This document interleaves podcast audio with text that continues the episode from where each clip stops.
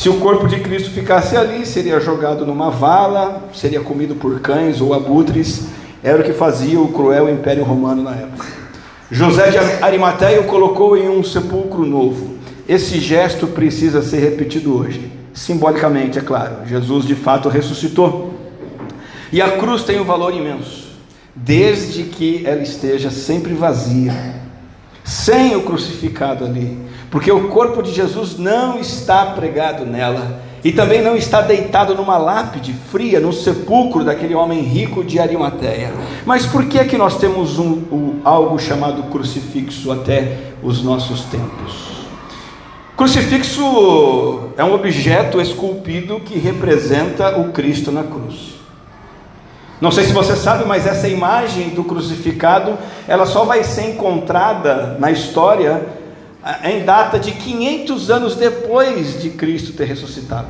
Só 500 anos depois essa imagem começou a ser propagada, segundo o professor Vitorino Grossi, lá de Roma. Inclusive o crucifixo mais antigo que se conhece está lá no Museu Britânico em Londres. E a partir do ano 500, essa figura dramática da crucificação foi sendo propagada. E a ênfase foi sendo dada num Jesus morto, um Jesus pregado na cruz. Até o ano 500, as cruzes dos monumentos fúnebres, por exemplo, eram todas vazias. Qual o problema com isso? Qual o problema com esse tipo de imagem do crucifixo, do Jesus crucificado? O que aconteceu foi que, a partir do ano 500, a ênfase artística e também por causa do fundo religioso, cada vez maior foi no sofrimento de Jesus. As imagens de Jesus começaram a ser como aquela. A fronte foi caindo cada vez mais, se inclinando para a terra. Os crucifixos gregos do século XIV eram figuras assim, grotescamente retorcidas, com marcas de sangue, como que se estivesse esguichando sangue. No ano 1570, o Papa Pio V tornou obrigatória a colocação do crucifixo no altar para a celebração da missa. E na Igreja Católica há um crucifixo na celebração da missa fica no altar. No século 17, o Papa João VII consagrou o uso do crucifixo. Qual que é o grande problema? O grande problema do crucifixo é que ele tem esse propósito, não escancarado, de passar aos, aos fiéis tra, essa tradição católico-romana dessa ideia do Cristo morto, que está arraigada na cultura popular. Eu fui buscar, enquanto estava preparando, estudando esse sermão e fui buscar a, a Bárbara no Antônio Rodrigues. Eu pensei, eu vou observar se isso aqui é verdade, né? Você entra no Antônio Rodrigues ali, na entrada, no alto, bem alto, um crucifixo com o Cristo morto, bem grande. E é uma figura bastante impactante aquilo. É, alguns que estudaram lá se lembram de terem essa imagem ali. Ah, qual é o problema? É que substitui no nosso imaginário, na nossa fé, a ideia do Jesus que triunfou na cruz e coloca no nosso coração um sentimento melancólico, vazio, de compaixão. Ah, tadinho do Jesus, ele está lá crucificado. E aí o povo passa a ter pena de Jesus e se perde por completo a compreensão real da cruz e tirando por completo a ênfase na crucificação. Isso é uma grande tragédia para a igreja e para a vida cristã. Houve um missionário chamado Henry Martin que estava de viagem para a Índia e ele passou no Brasil e o navio ficou aportado na Bahia e ele foi lá em Salvador e ele começou a observar a cidade e ele viu tantas cruzes, tantas cruzes. O ano é 1805 e ficou admirado com a idolatria escancarada da cidade. E ele, ele escrevia tudo no diário, o Henry Martin. É muito bom isso, o negócio de diário, né? O diário dele é preservado até hoje. Ele escreveu o seguinte: Que feliz missionário será enviado para proclamar o nome de Jesus a estas regiões ocidentais? Ele escreveu essa pergunta. Quando será que esta linda terra, claro, Salvador é uma terra linda, quando será que esta linda terra se libertará da idolatria e do cristianismo espúrio? E aí essa frase ficou famosa: há cruzes em abundância mas quando será pregada a doutrina da cruz? Essa mensagem, essa pergunta, essa reflexão cabe hoje. Há cruzes em abundância. No Antônio Rodrigues, nos slides que colocamos aqui, no nosso dia a dia. Mas e a doutrina da cruz? Ela está sendo pregada, ela está sendo vivida.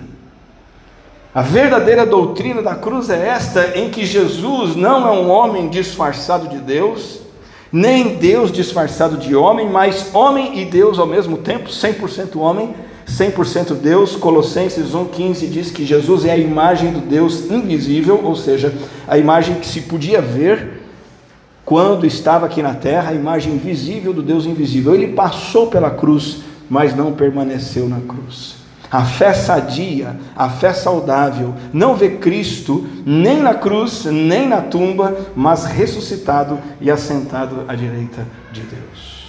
Essa é a doutrina, essa é a verdade acerca de Cristo. E existe um professor chamado Vincenzo Battaglia, professor de teologia também em Roma, que ele usa uma expressão muito feliz para encorajar a retirada do crucificado da cruz ele começa a chamar Jesus de crucificado ressuscitado. Ele diz assim: Jesus não pode ser chamado de crucificado, não pode ser só o crucifixo. O que foi crucificado foi ressuscitado. Ele foi crucificado, sim, isso é fundamental, indispensável, mas o crucificado é o crucificado ressuscitado. Os dois fatos, a cruz e a ressurreição, são inseparáveis. E um não é mais importante que o outro. Um não pode abafar o outro, neutralizar o outro. E isso está em perfeita harmonia com as Escrituras. A Bíblia diz, o relato bíblico é onde nós nos baseamos. O Novo Testamento, principalmente, vai anunciar estas duas verdades de maneira uniforme para nós. Mas você está aí, talvez esteja pensando corretamente, se tem, né? Talvez seja correto você pensar, tá bom, vou tirar o crucifixo da minha casa. Só? É só isso que essa verdade tem a ver com você? Essa verdade tem muito mais a ver comigo e com você. Quero mencionar o texto de Romanos, carta de Paulo aos Romanos, capítulo 6. Eu destaco dois versículos, o 5 e o 11. O apóstolo Paulo diz assim: Porque se fomos unidos com ele na semelhança da sua morte, Algo espetacular está acontecendo aqui. Nós nos unimos a uma morte que aconteceu dois mil anos antes de nós.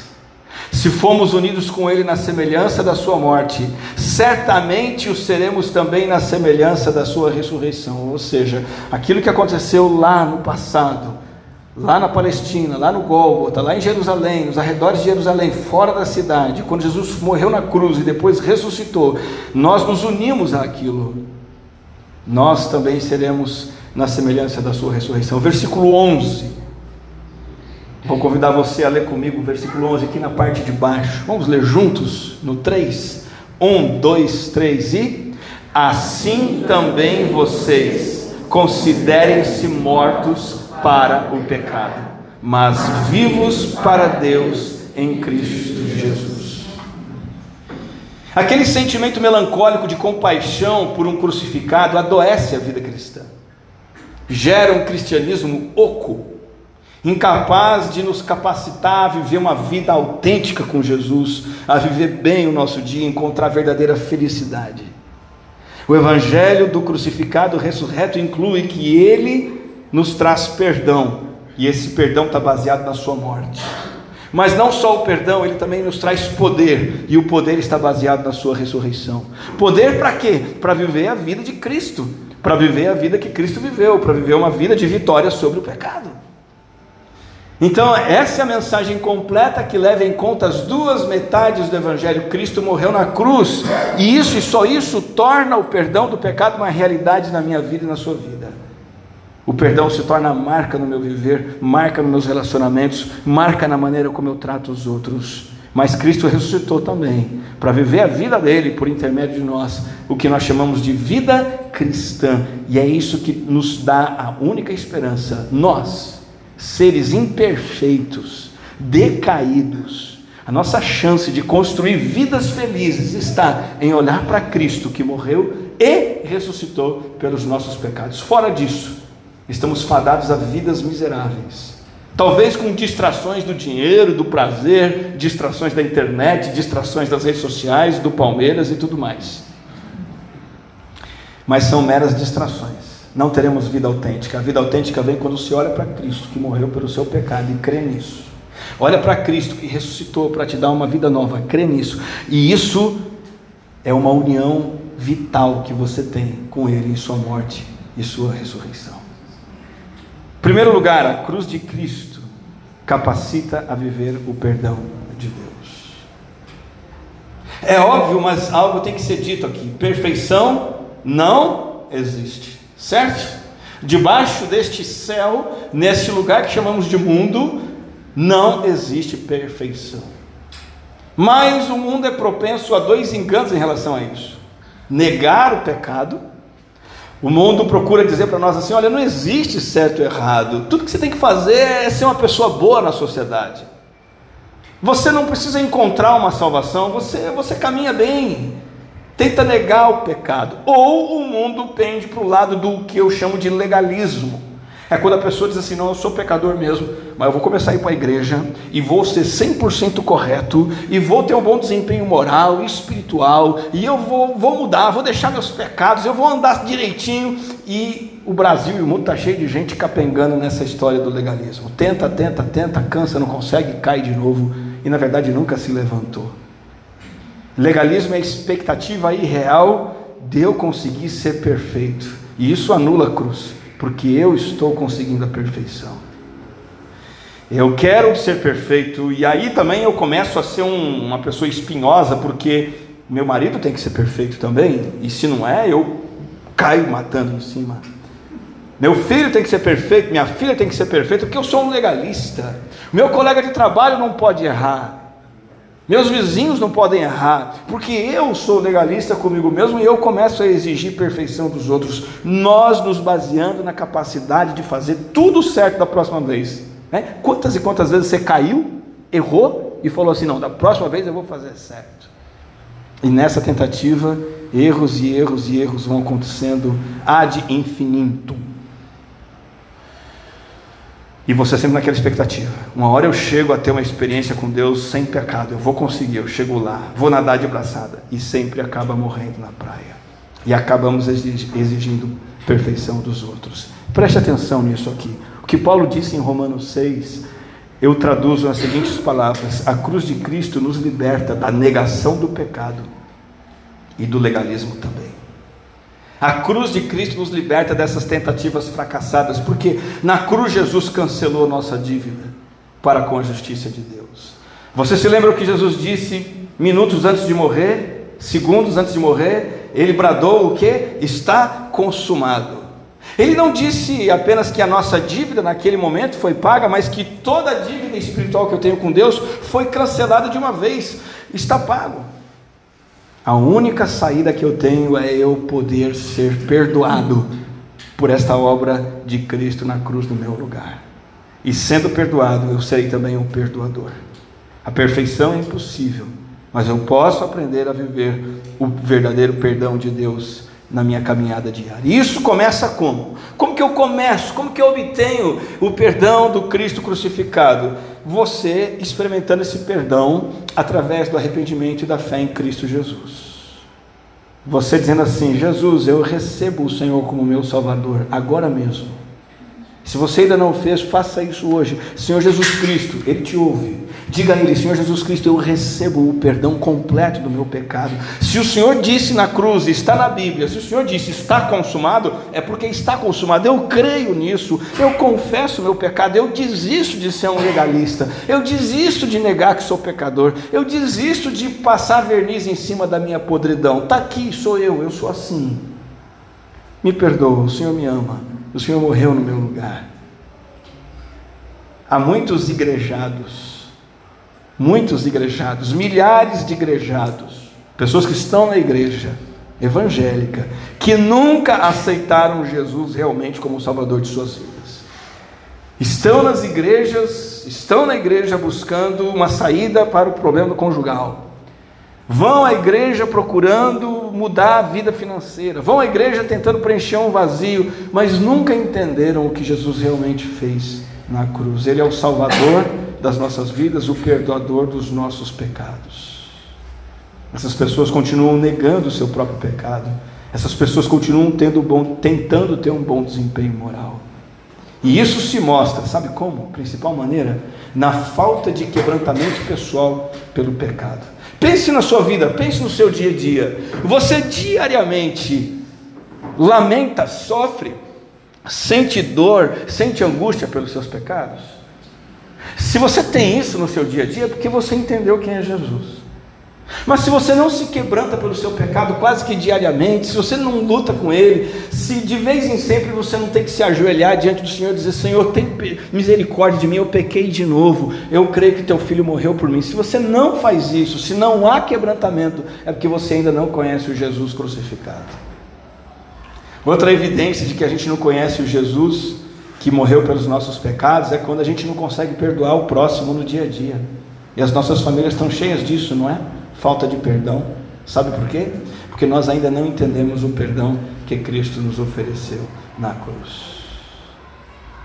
Mas quem conhece o que Cristo fez na cruz, vive o que o apóstolo Paulo escreve aos Efésios no capítulo 4 de sua carta, versículo 31, que não haja no meio de vocês, não haja no meio de vocês da igreja, no meio da família, no trabalho, na vizinhança, não haja no meio de vocês qualquer amargura, indignação, ira, gritaria e blasfêmia. Não haja, nem qualquer maldade. Pelo contrário, sejam o quê?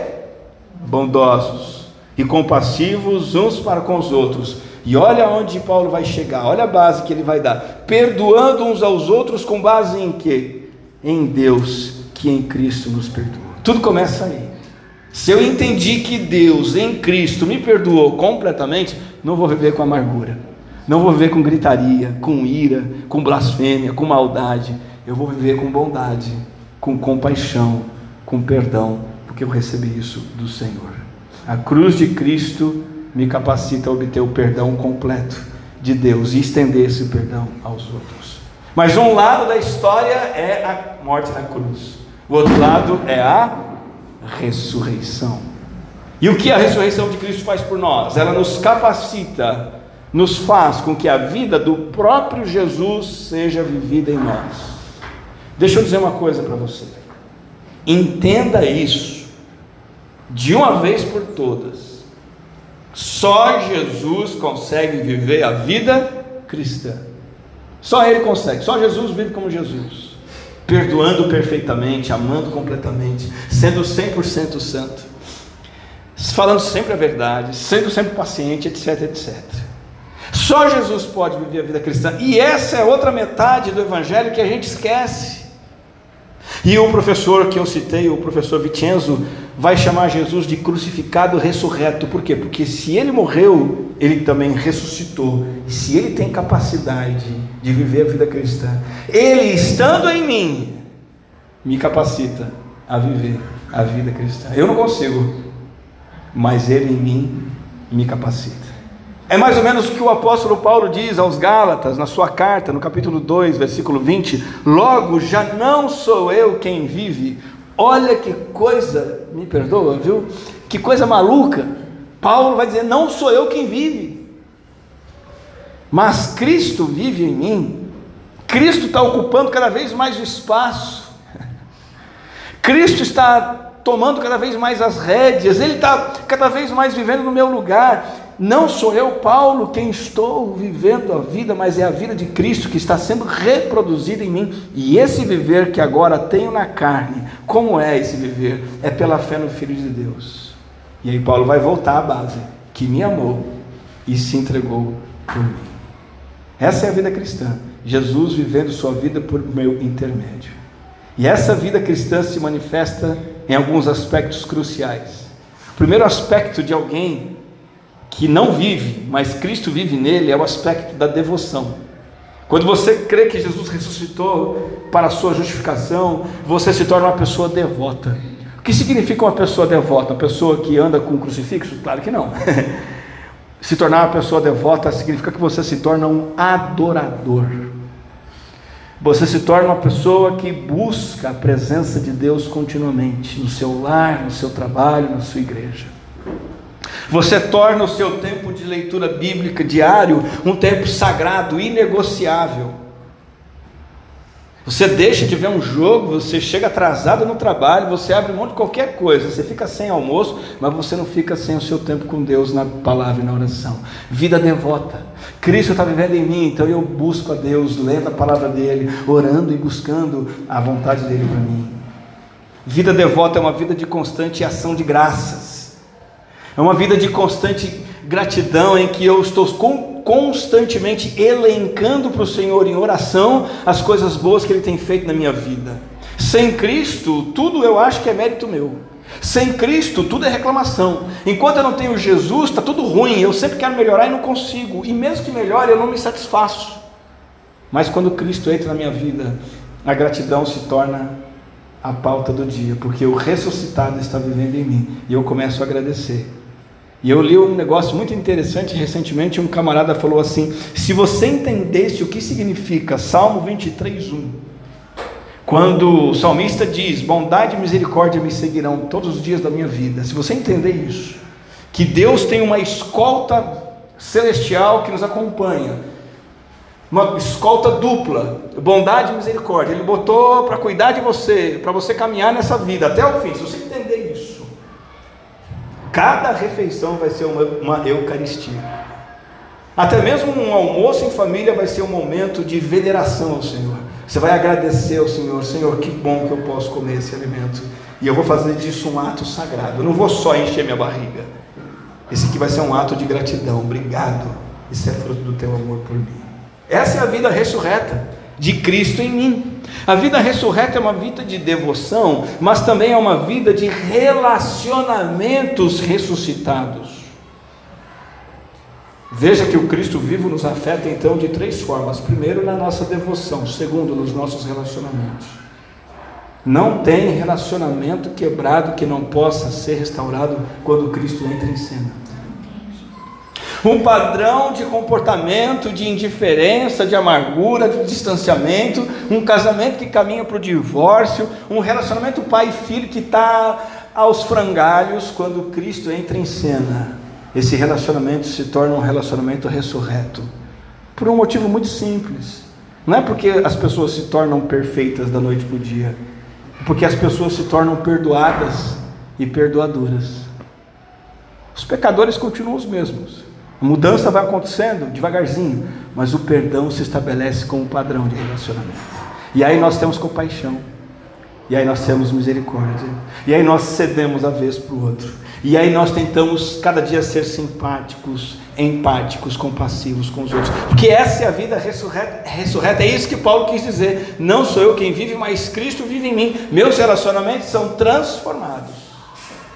Os outros agora não são mais bens de utilidade própria para me servir. Os outros agora são pessoas para quem eu posso transmitir o amor que Deus tem derramado no meu coração. Lembra que o apóstolo Paulo disse? Que o Espírito Santo faz derramar o amor de Deus no nosso coração e transbordar? Quando transborda, o que, é que acontece? Vai para os outros. Relacionamentos ressurretos. Devoção ressurreta. Relacionamentos ressurretos. E terceiro lugar, moralidade ressurreta você começa a viver o padrão moral de Cristo. Você não vive mais os seus padrões morais. Você começa a pensar que a sua maneira de falar tem que ser a maneira de falar de Cristo. O padrão sexual que você vai adotar é o padrão sexual que está na palavra de Cristo. A sua maneira de lidar com o dinheiro, a sua maneira de lidar com bens materiais muda. Você agora adota os padrões da palavra e você se compromete a se comportar do jeito que o Senhor Jesus Cristo quer. Isso é uma vida ressurreta, é um padrão moral ressurreto.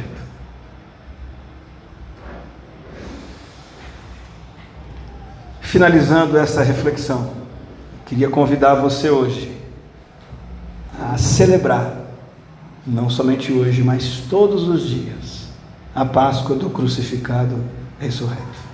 Descarte essa ideia, descarte essa cultura pobre, esse sentimento pobre, essa crença do Jesus do crucifixo. Ele não está lá, ele não está preso lá sangrando, cabisbaixo.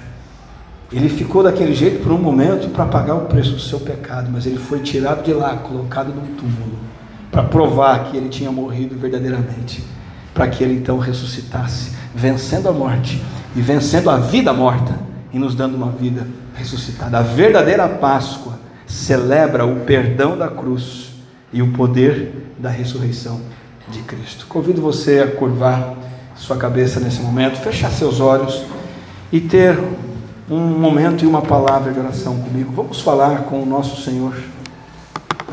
Agora é hora de você falar com Deus, você se dirigir a Ele. Existem pessoas aqui, mas não é a elas que você deve dar sua atenção agora. Existem inquietações do seu coração, mas não é essas inquietações que você tem que dar atenção. Fale com o Senhor nesse momento. Se achegue a Ele. Vamos conversar com o nosso Deus por um momento. Pai Celestial, obrigado por enviar a nós o crucificado ressurreto, que fez a obra completa para a nossa salvação, e essa é a nossa Páscoa, que celebramos todos os dias. Glórias sejam dadas ao Senhor. O Senhor morreu de uma vez por todas, como um pagamento único, definitivo e completo pelos nossos pecados. Mas o Senhor não foi derrotado na morte, ali não foi o seu fim. O Senhor venceu a morte e veio para a nova vida, trazendo também vida nova a nós. Nós então vivemos porque Cristo está vivo e Ele vive em nós, na pessoa do Seu Santo Espírito. Não somos nós quem vivemos, nos ajuda nisso, ó Deus. Seja o Senhor quem vive tua vida através de nós. Nós imploramos esse teu favor, nós clamamos esta tua bênção sobre nós. É a nossa oração, em nome de Jesus. Amém.